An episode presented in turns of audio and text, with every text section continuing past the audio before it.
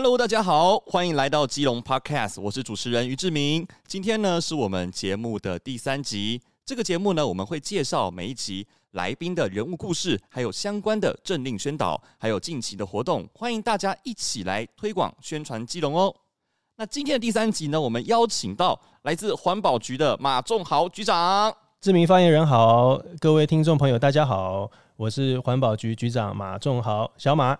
哎，马局长也是我们基隆的女婿，那想请问您来基隆多久了？跟我太太结婚之前，我认识她十几年了。过去对于我们来讲，基隆就是最吸引我们，通常都是庙口夜市嘛。嗯，对对对啊，只是说因为认识她以后，哎，我就发现其实基隆还是有很多很好玩的景点。例如呢？例如呢？我那时候来基隆，我就发现有一个基隆的那个字样。OK，对不对？它晚上还会发亮嘛。对对对，我就觉得很像好莱坞啊。我就很好奇，说那个地方字旁边是什么？嗯 嗯，所以我们还特别印象很深啊。那天还下雨，我们还骑机车，然后特别到到山上去，然后去看那个字的旁边到底是呃那个到到底长什么样子？对，是长什么样子？哦，对啊，对，很有趣。然后基隆其实景点应该都跑遍了，我也印象很深，像那个大佛禅院，嗯，大佛禅院它那边的视野也很好嘛，对，所以晚上的时候，比方看夜景啊，我觉得也都很棒。基隆其实有很多很好玩的。基隆其实它的优点就是它周边很多山，你带你带朋友去看夜景，其实很棒。你可以从高处往往下看，你可以看到看到很多的海景，或者是市区的这个光点这样子。没错，那就包含比方像白天的时候，比方像朝庆公园，哎，对，啊，也是都是很好的地方，嗯、而且环境整理，对我那个时候印象来讲，也都整理的蛮好的。所以对于金融整体来讲，印象很好。当然，我太太本身加很多分了啊，是吗？所以您现在就是我们道地的这个基隆女婿。你现在就住在基隆吗？当然，当然，我就住信义区。哦，是是是，哦、对对，已经住了好多年了。嗯嗯，嗯，对，所以对基隆也很有感情。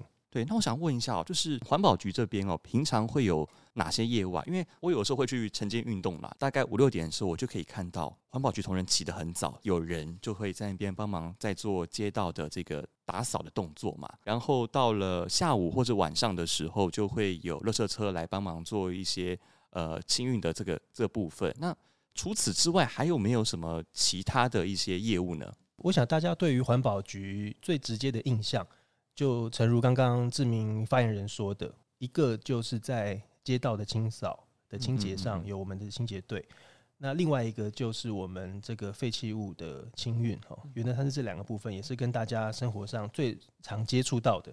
但我想环保局其实不止，呃，刚刚志明发言人谈到的这些，常常有人说哇，环保局业务好多，包山包海，我都会跟他们说不对，不止山海。还有很多很多的项目，我就举例来说，对对对，比方说像空气，你们摸摸不到的空气，嗯，或者是声音，其实都跟环保局会有关系。嗯，噪音也算吗？没有错，就是就是呃，空气来讲，像空气污染，那噪音本身也是一种污染嘛。是是，所以对于环保局来讲，我们都是业务的范围之一，我们也都会去做稽查。除了刚刚谈到的空气跟呃噪音以外，包含像水。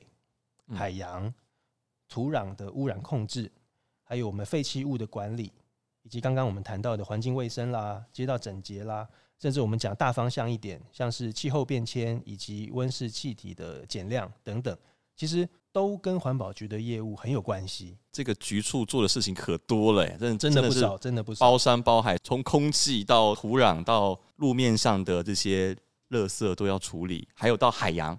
对，哇塞！包含像净滩也都是我们的业务之一啊。那想请问一下马局长，就是基隆环保局哦，大概有多少位的同仁呢、啊？我们基隆市的环保局哦，光职员就有超过五十位啊，五十二位是正式职员。哎，对，没有错，是正式的职员。嗯，那我们的大家很常接触的清洁队的队员，我们就有四百四十位。那我们有二十一位的技工，那包含驾驶也不少，也有六十五位，嗯，所以总共加起来有接近六百位的同仁在环保局服务。哇哦，六百位！我们基隆市大概有三十六万的人口，所以说就是靠这六百位环保局同仁在维护嘛，这样子。对，没错。呃，我们在环境的整洁相关方面，当然是以我们的清洁队员为主啦。当然，我们还结合了很多，包含像区公所，是包含像我们的里长、邻长。以及我们的环保志工，呃等等很多各方的力量，我们才能够让我们环保的政策也好，或者是整洁度，才能够保持一定的水准，也是有赖大家的帮忙啦。大家的这个 loading 感觉还蛮重的哈，就是六百位要 hold 住三十六万的居民。对啊，所以我常常在看我们队员其实都很辛苦，而且大家也都很认真维护我们的市容。其实这一块其实还蛮重要的。没错，所以我想大家如果有机会遇到我们清洁队员也好，或者是我们在清运的呃我们相关的同仁，也都可以给他们一些鼓励啦，给他们一些打气。哎，确实确实，大家都很认真。我记得在年后的时候，市长他有开一些。李林长的这个座谈嘛，就是呃邀请各里的领长还有里长一起来，然后来探讨他们里所发生的这个事情嘛。那那个时候好像是不是有一些里有反映一些问题？那你有去跟他们去进行一些帮助这样子？很感谢呃市长他在李林方面的用心，尤其是里长、领长他也非常的重视，所以李林长的这样子的。会议哦，环保局包含我自己，我们自己都会去实际参与这样子的会议。那我们就会发现，呃，大家反映出来的问题，其实不外乎第一个是基隆可能停车位不够，另外一个其实就是垃圾问题，就是环境脏乱的问题。所以像那一天我们在会议的过程当中，我们就举例了，其实有好多个里长，比方像光华里的陈里长，他就有提到说，他们的这个里上其实有蛮多脏乱的状况。那我第二天我就带着同仁，我们就实实际到现场去，我们就来看一看，来研究我们到底要怎么样让这个街道可以变干净。那像市长其实之前的记者会，他也有特别提到，比方像科技执法的这样子的概念，我们透透过设置环保相机或者是一些环保标语哦，我们让这个民众可以理解，然后尽量的不要再有乱丢垃圾这样子的行为。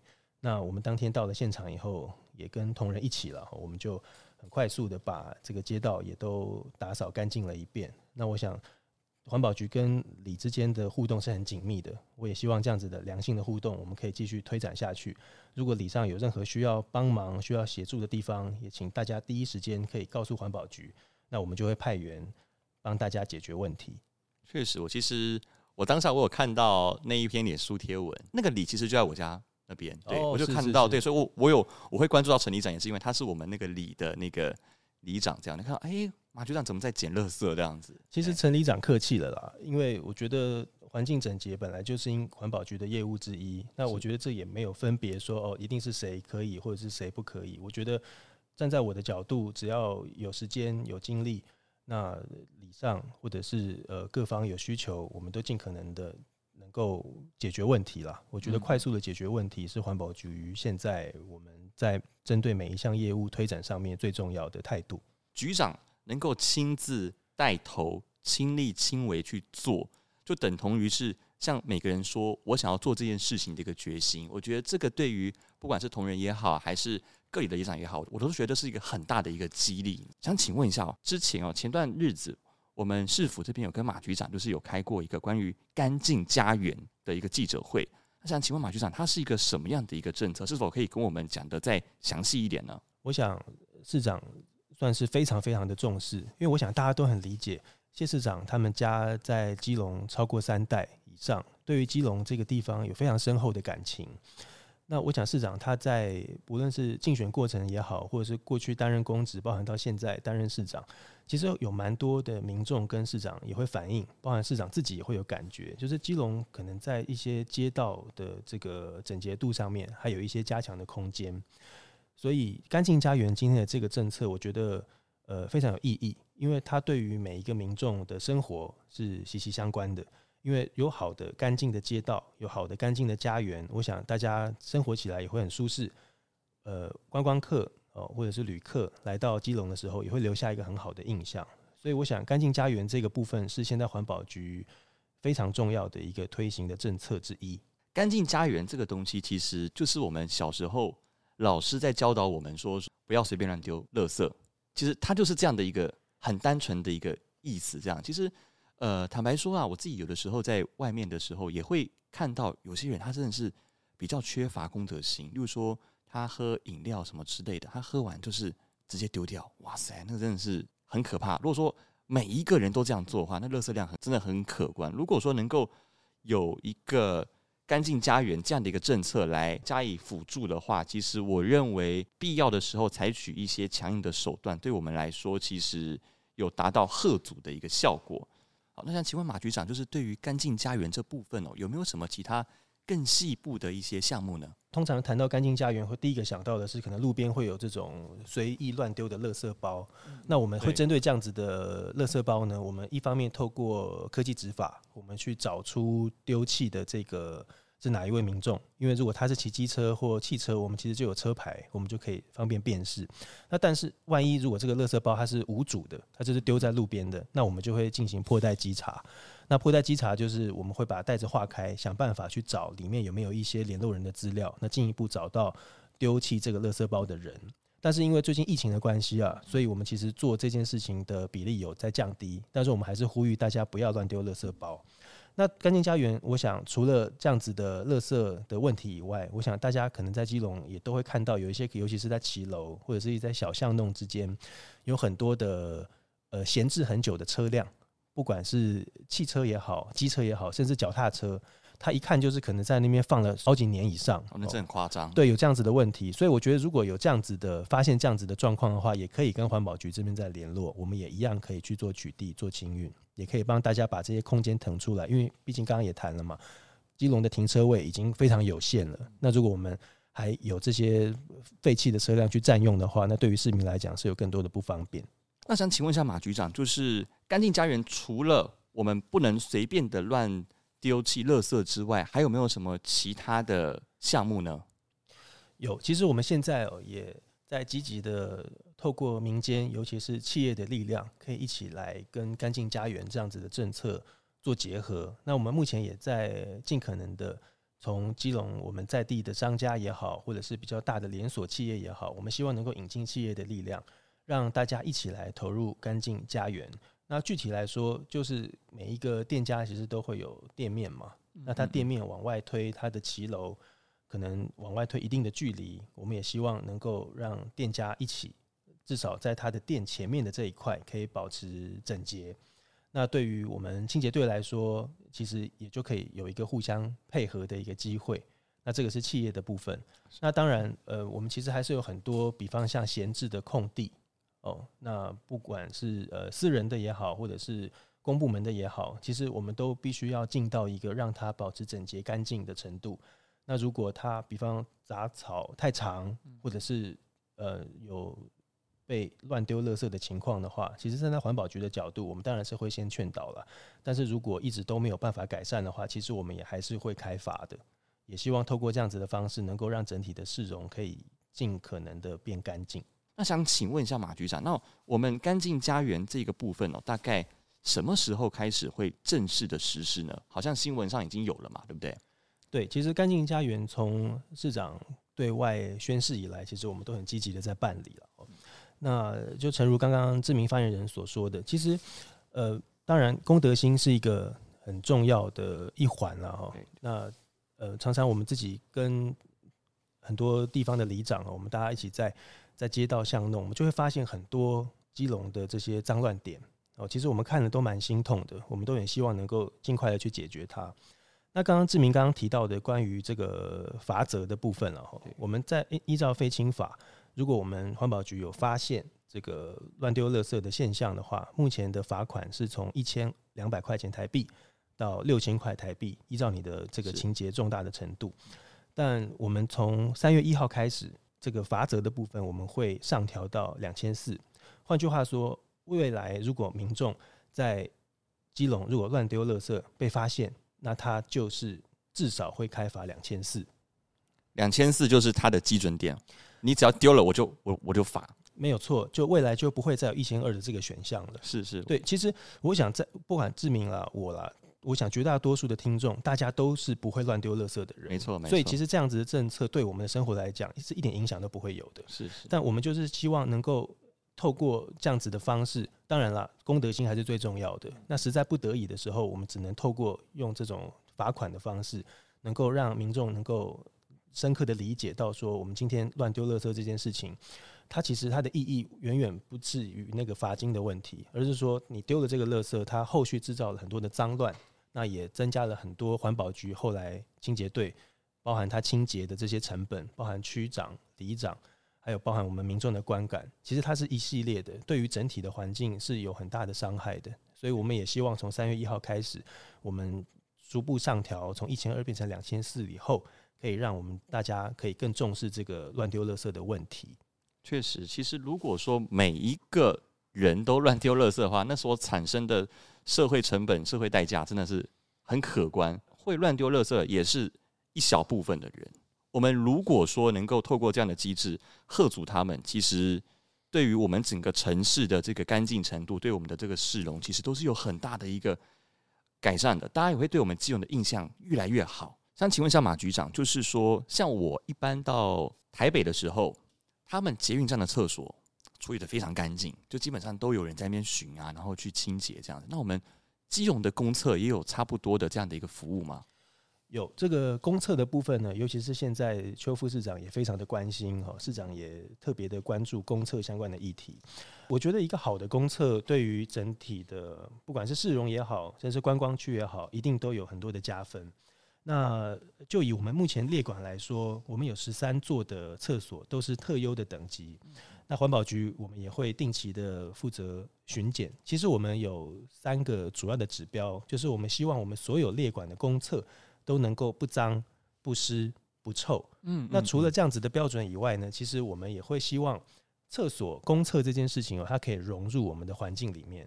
所以，比方说像外木山哦，我们有一些海岸边的厕所，其实我们在厕所的建制的外面都会有意象。比方说，因为它靠近海洋嘛，对，所以我们都会有一些海底的海洋生物啊，我们都会把它做模型放在我们的厕所的外围。那我当然，我们的内部一定都会打扫的很干净，所以。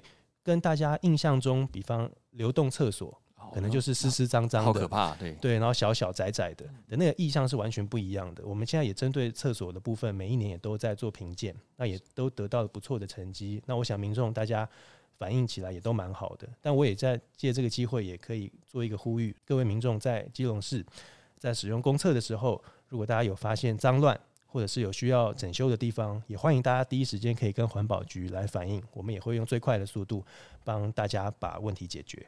是，其实一个城市它的公共厕所是否干净，其实也是其他人在观看这个城市是否干净的一个指标嘛。没错，没错。如果说我们能够把我们在呃景区也好，或是人流呃比较多的地方，然后把它加强去做一个重点的一个关注的话，其实对于我们城市的印象，其实会有很大的一个加分。对，是的真的要。麻烦除了大家公德心，也要麻烦马局长的环保局，就是可以帮大家来做这这样的服务，这样子哈。没问题。接下来，我想请问一下马局长，这可能有些年轻人会喜欢，我们环保局有没有办什么样的这个净滩活动啊？其实现在年轻人都很喜欢净滩哦。像我以前大学的时候，都会找我的朋友，我们哎、欸、要不要去净滩？问环保局净滩活动，就问对人了。啊、真的、啊？对，我们其实，在净滩活动上面，我们每一年会固定在四五月哦，春天的时候还有。秋天九月份、十月份的时候，我们都会办理。那以春天来讲了哈，那当然因为最近去年因为疫情的关系，所以我们延到了六月份。那我们在春天的时候，我们都会在海洋大学的小艇码头以及八斗子的潮金公园，我们都会办理。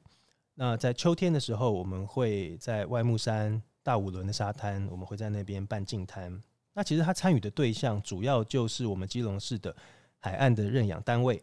还有其他我们一起响应这个净滩活动的民间企业团体。那按照我们过去的记录了哈，我们每一场次的净滩活动，我们的报名人数都有三百到五百人，其实人数也不少。所以我觉得，如果包含像知名发言人或者是我们在听 Podcast 的听友，如果大家对于净滩这个活动觉得它是有意义的，觉得它是对环境保护有帮助的，我们也都很欢迎大家能够一起携手，我们一起来做净滩。是，其实坦白说，我觉得净滩哦，它所清理的并不只是那一块沙滩，它的意义很大。其实我每次清完之后，我第一个我很有成就感，就是我把我这个小区我负责好了。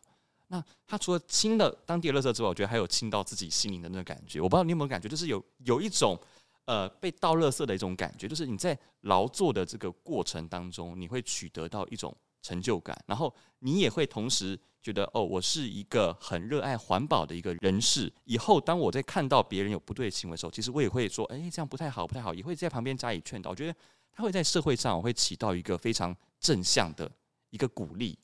我觉得发言人讲的没有错，就回归到刚刚我们去光华里的这件事情也是一样的。对我来说，我就觉得不应该是只是停留在办公室哦，那就每天哦就开会。如果有时间的话，我们都应该要走到第一线去，不管是在里上也好，或者是在沙滩上也好。因为就像发言人刚刚讲的，我们在沙滩上面，你会面临到的是，你会发现原来沙滩上的垃圾可以这么多。量可以这么大，是是，而且我有发现，在进滩的过程当中，其实有很多的家长带着小朋友一起来进滩，它本身就是富含了教育意义，也让小朋友可以理解说，我们今天如果乱丢垃圾的话，它就会造成我们环境上很实质的污染，而且你甚至会看到一些海洋生物都会被这些海上的垃圾所困住，是，甚至甚至可能会死亡。没错，所以我觉得净滩就像您刚刚说的，有很多多重的意义啦。没有错，其实。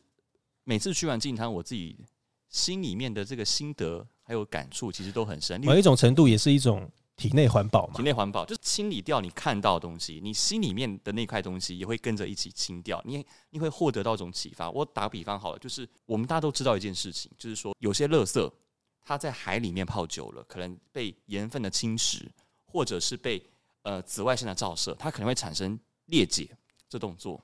没错，但是这是你你在教科书上面学到的东西，但是你真的不晓得它在生活上会变什么样。我有一次我在净滩的时候，我就真的看到，当我把一大块的这种保丽龙，我不知道为什么海滩有很多这种保丽龙，当你把它拿起来的时候，你发现它会碎掉，它会变得像小小的那种雪花一样。哇哦，这些东西万一被鱼吃到肚子里面，最后又回到我们人体内，真的很可怕。你会很有感触，说我们不可以破坏海洋生态。没有错，因为当我们走到第一线的时候，你就会发现这些垃圾，它其实我们丢是丢一丢是一回事，但是随着时间、随着温度、湿度，就像您刚刚说，它会裂解，它会变成不同形态的垃圾，而且它如果变成比较小的分子或颗粒的话，鱼会吃到，那我们人会吃鱼，对，其实最后遭殃的、受害的还是我们自己啊，它还是会这些不好的事情还是会回向到我们自己身上，所以这就包含谈了。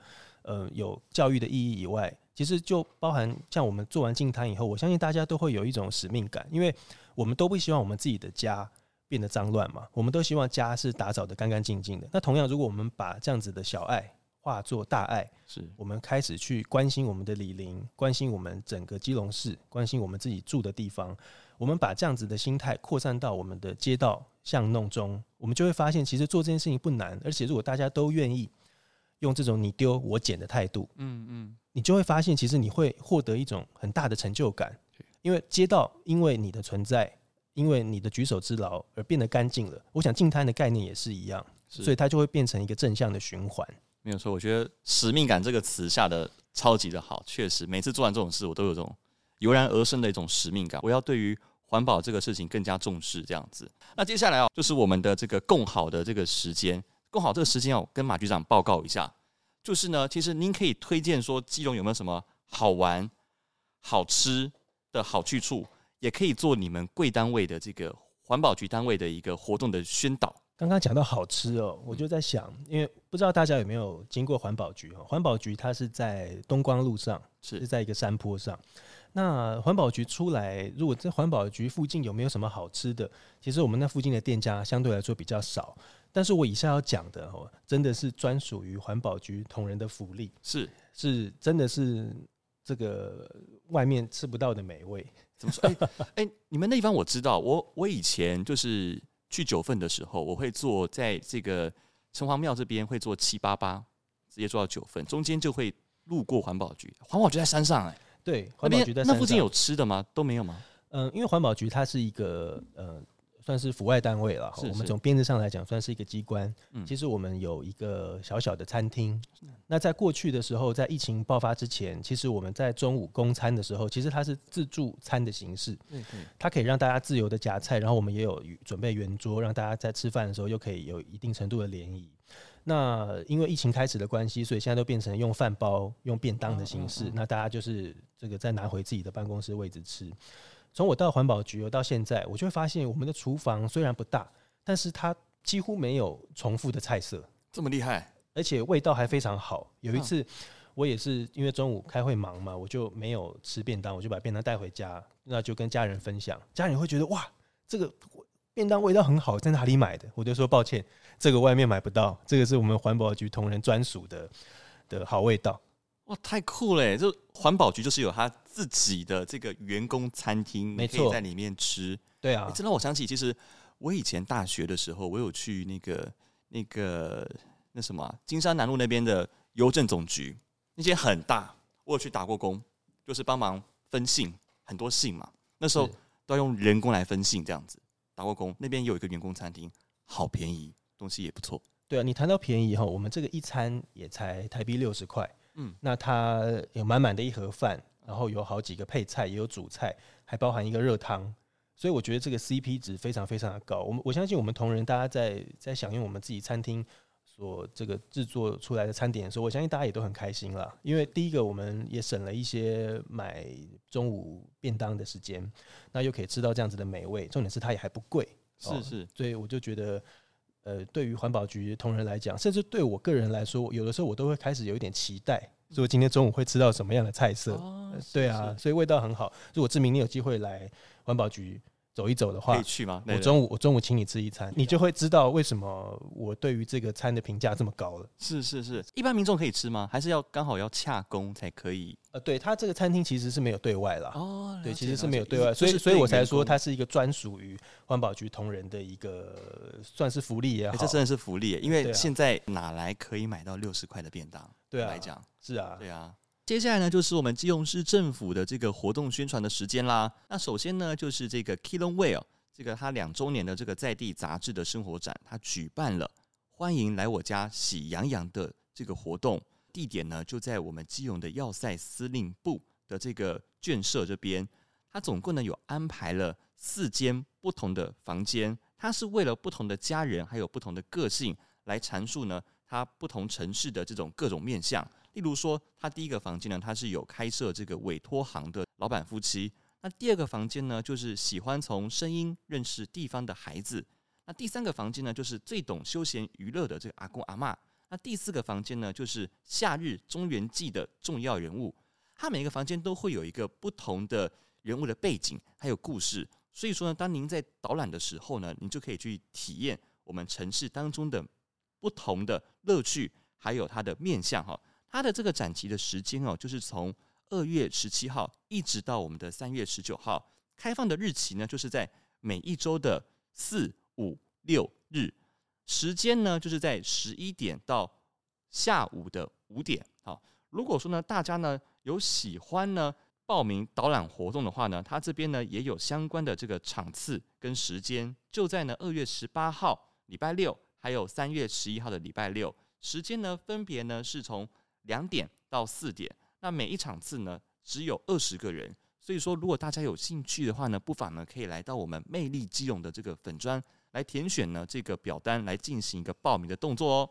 那接下来哦，其实节目的最后，我们就要讲到说，其实环保局哦，真的是我们每一个人每一天都会接触到的一个单位，他们总是呢辛勤的帮我们维护城市的整洁，还有呢环境，从白天到夜晚，我们都可以看到环保局弟兄他们的身影。如果您看到环保局弟兄在执行勤务的时候，其实也可以跟他们说一声辛苦了，谢谢你。其实每一个小小的鼓励哦，都会让人充满热忱还有感动。而我们也是身为这个城市的一份子，所以也应该要发挥我们的公德心还有同理心，来维护我们的基隆有一个干净友善的环境。那在节目的最后呢，我们也拜托大家帮忙推广还有分享我们目前的新节目《基隆 Podcast》。那么我们下期见喽，拜拜，拜拜。